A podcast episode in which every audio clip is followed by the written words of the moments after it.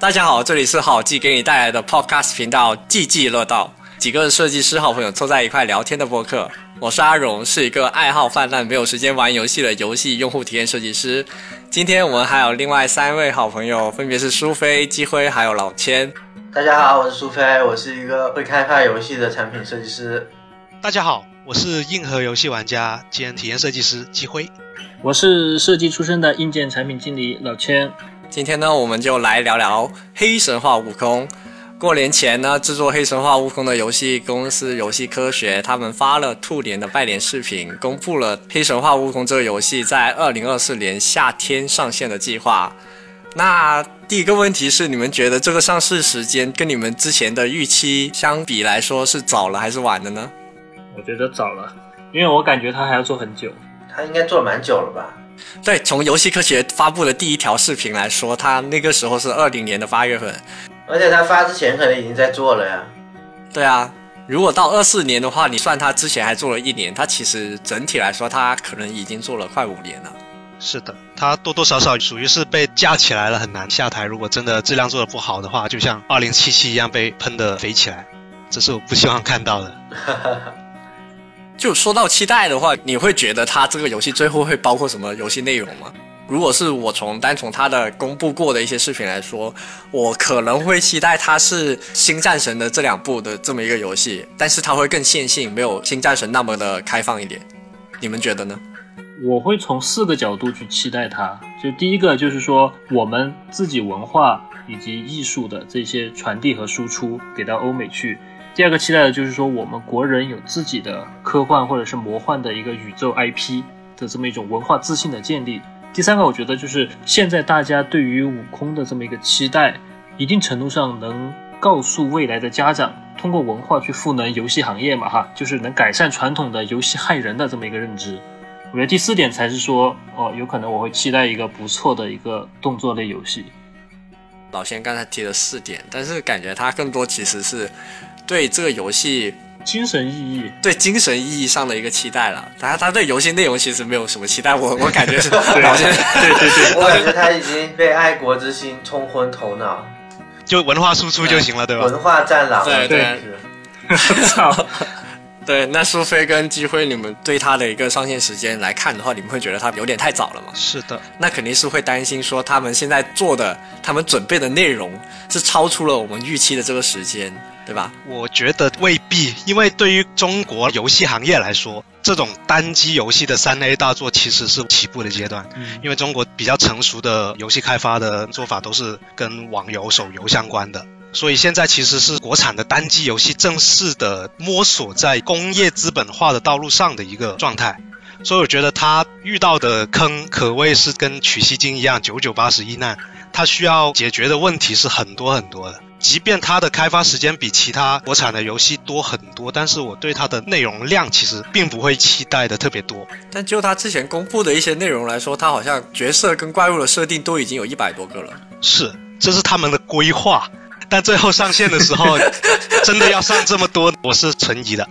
我觉得大家应该首先是客观的，就对待国产的这些电影也好、游戏也好的崛起和进步的过程，要很客观认识到我们是确实在这个产业上有差距，不可能一步登天，突然就比别的游戏都做得好。所以我觉得二零二四下没什么毛病。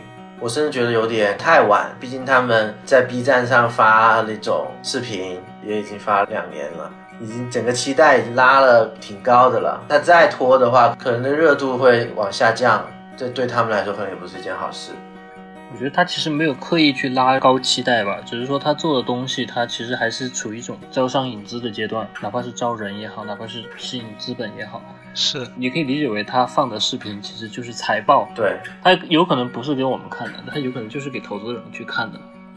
他第一期视频其实很正经的，到后面其实发了第一个视频以后，他热度被迫拉满了，对，然后就后面的视频就开始整活来反讽自己，对，来降低玩家期望，这样很好的，这样是。对的。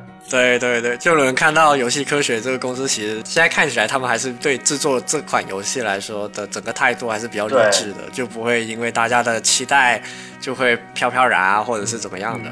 对，那苏菲跟机会，你们对他的游戏内容有什么期待吗？就其实我一开始看他的那个宣传视频，我感觉他像个类魂游戏，对，给我的感觉像战神那种线性叙事的形式会多一点。然后作为一个战神的脑残粉，我是真的期望他是能跟战神这个游戏打起来的。嗯，因为现在新战神它其实如果给它叙事跟比如说动作的一个成分打一个比例的话，这两部分已经达到了五十比五十。确实，就是如果你没有叙事，以当前最新这一座战神来说，它的纯动作部分，我觉得是没有达到期望的。它跟一代没有提升。对，可能只有一点点的提升，但是整个打起来感觉没有什么区别，这是最搞笑的。其实就是新战神 DLC。聊回黑神话悟空，你觉得你对他的期待，剧情跟那个动作的部分的比例，你觉得应该是多少比多少呢？我是期望他动作越多越好吧？没有越多越好，跟老的战神差不多，我觉得是很完美的。讲真，因为最新就是所谓的战神五吧，就是你刚刚说的五十比五十的那个占比，其实是剧情的部分有点过于多了。嗯，那苏菲，你你的期待是怎么样的？我期待可能类似战神的那个主线剧情就可以了。其实你会觉得它的剧情会相对更重要一点。我是这样觉得，应应该是用一些剧情把一个一个 BOSS 战串起来这种感觉。如果是这样，我也觉得还可以。它如果是这么一个设计的方式，它其实也可以规避很多额外的游戏内容。对，而且还保证就是重复度不高。我不希望是那种需要去刷东西啊，或者做任务啊，到处跑腿那种。从游戏性上讲，我会期待它是一个线性故事的老头环。那其实就是黑魂了。就是黑魂了。但是老头环它一个特点是创造同类关卡的一个方法论，它是可以让整个团队去快速的复制很多类似的关卡，但是给你的体验是不一样的。然后它把这些东西遍布整个地图，它是更开放世界的一个做法，它的核心竞争力在这里。但是黑神话悟空，你会觉得它它需要做到这一点吗？我觉得它的重点是雕琢每一个，然后每一个 BOSS 都不一样，然后就把嗯 BOSS 一个排着给你打，中间剧情串一下。有一种闯九九八十一难的那种感觉。就更多是在怪物设计跟战斗上面的设计，而不在关卡的设计了。也在关卡设计，但我觉得是不像法环那种是分散的，整个平铺在你的面前，而是它就集中力量做一条线。因为《西游记》本身也就是一个线性的嘛，一一难一难一难。哎，但是黑神话悟空它剧情并不是还原原著吧？他是说另一只猴子吧？对对对，确实，它剧情应该不是说真的八十一难。对啊，对，但是就是有这么一种关卡的感觉，而且面对不同类型的敌人、不同类型的怪物、不同类型的设定，我是觉得，如果这样对他们开发来说的压力也是比较小吧，就可以专注在每个关卡的雕琢和设计上。嗯，还有一个事情啊，就是他们一开始开发的时候是用 UE 四嘛，然后中间就夹了一个 U 一五。这里面其实有个事情，就是说，因为他们换了 U 一五之后，所以他们的开发时间理论上是延迟了一年的。你们对游戏引擎这个事情怎么看呢？我觉得游戏引擎肯定是要换的。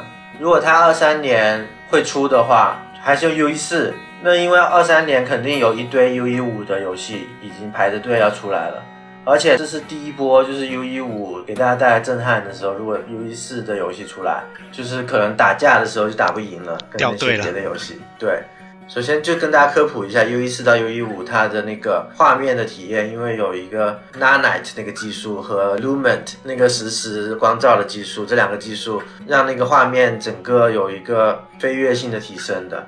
就是它所有环境的建模都可以用到超级高的面数的模型，然后再加上很好的那个实时的光演算。如果我是制作人，我肯定也是会从 U 一四切换到 U 一五。其实我觉得就像做手机一样吧。假如说我的发售时间就是在骁龙，比如说八八八该出来的时候，但是我还是用骁龙八六五去做这个手机，或者是在那个时间点发布它，那其实完全没有价值。因为用户他其实不用等我这个手机，他也可以用别的。但如果我要在那个时间点发，那我一定是要至少满足他的基本诉求，或者是基本的性能要求，尽量是要用最新的呀。如果我将自己带入到这个制作团队里面，因为那个制作团队其实不知道你们知不知道，他们是之前在腾讯做斗战神的那批人，然后斗战神无了以后，他们就自己出来做了这么一个不受公司限制，而是属于一种实现梦想的一种做法的一个团队。所以其实对于这么一个团队来讲，肯定是希望自己做的东西是能跟得上最新最好的工具。对，有兴趣可以去看 U 一五的那个宣传片和各种广告片，提升是非常非常明显的。这我估计也是他们在考虑要不要换的时候考虑最多的一个点吧，就是这个画面带来的提升给玩家的一个观感来说是非常明显的，对，就玩家第一眼印象会加深很多。所以你们有看那个他们今年发的那个兔年的拜年视频吗？有啊，有有啊有啊，你爷爷关注的游戏终于上了。啊，对啊，就 就它里面有很多彩蛋，就很有趣。你们有没有什么觉得视频里面想聊一聊的东西？我觉得特别有意思，就是我看这个视频，我会觉得制作方跟我们是同龄人，我们共同经历了很多东西，比如说 Windows XP，经历了很长时间坐在电脑前看那个框安装游戏的 setup 点 exe 一。确实对，暴露年龄了。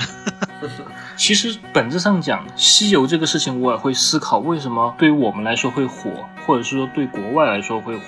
就是我看到弹幕里面有这么一句话：你漫威粉丝全球最多几千万，我猴哥的粉丝有十三亿。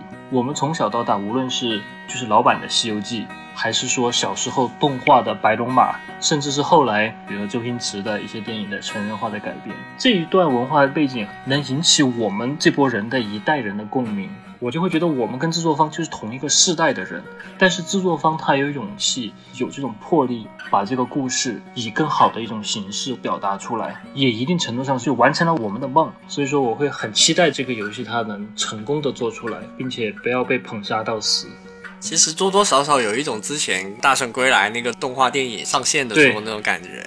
是的，猴哥这个角色在我们中国人的一个文化里面实在是太重要了，对，也是最适合做成游戏内容的一个 IP 角色了。好的，这一期的积极乐道就到这里结束了。今天我们聊了《黑神话：悟空》在二零二四年上线的这件事，你们觉得它真的能够如期上线吗？欢迎在弹幕评论区发出你们的看法。如果我们的栏目能够让你有所思考跟有所收获，请务必一键三连、弹幕评论、转发。想要看到更多关于设计的视频，记得关注好记吧。我们下期再见，拜拜。拜拜拜。